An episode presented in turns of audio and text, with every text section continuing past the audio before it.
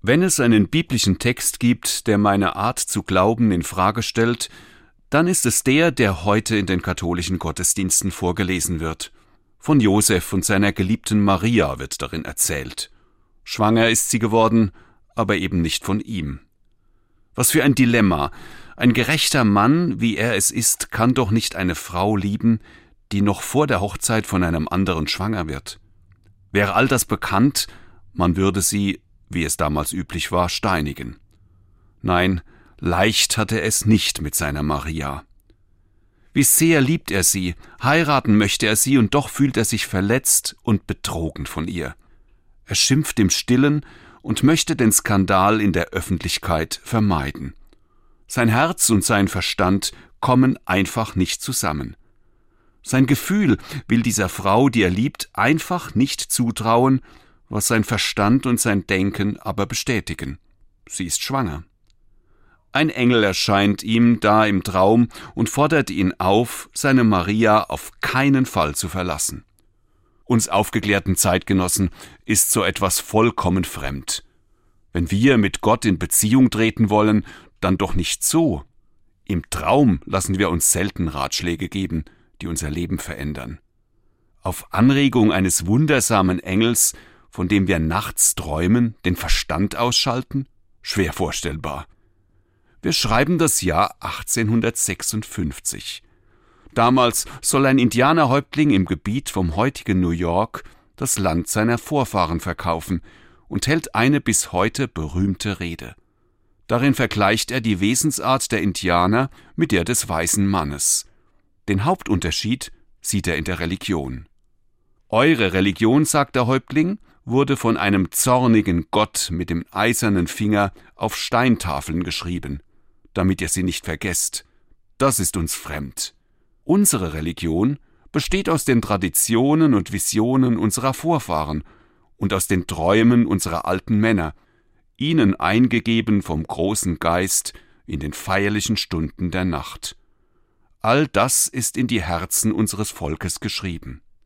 Religion wird in der Rede des Indianerhäuptlings nicht von außen bestimmt, mit Geboten und Verboten oder mit Lehrschreiben. Sie wird im Herzen gelebt, Träume und Visionen allein sind entscheidend. So lehrte man die Indianerkinder schon früh an, von Gott zu träumen.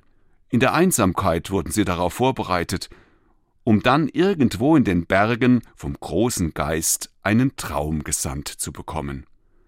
Wie weit sind wir heute entfernt von den träumenden Indianerkindern und unserem Josef in der Bibel? Unser Josef schweigt, er träumt und vertraut seinem Traum blind. Die Geschichte hat es in sich und stellt auch mir Fragen.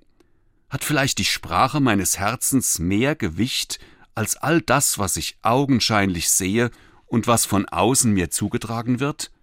Was ändert sich bei mir, wenn ich der Sprache der Träume und dem wundersamen Engel an meiner Seite mehr Beachtung schenke als der Logik meiner Vernunft?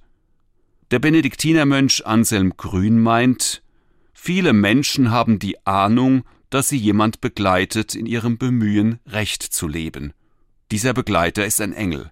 Er kommt als Bote Gottes in mein Leben, in mein Herz, das heißt in jene Lebensmitte, in der sich die Richtung meines Lebens entscheidet.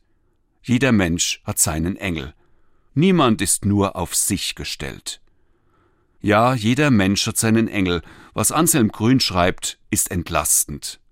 Den Engeln in meinem Leben darf ich vertrauen.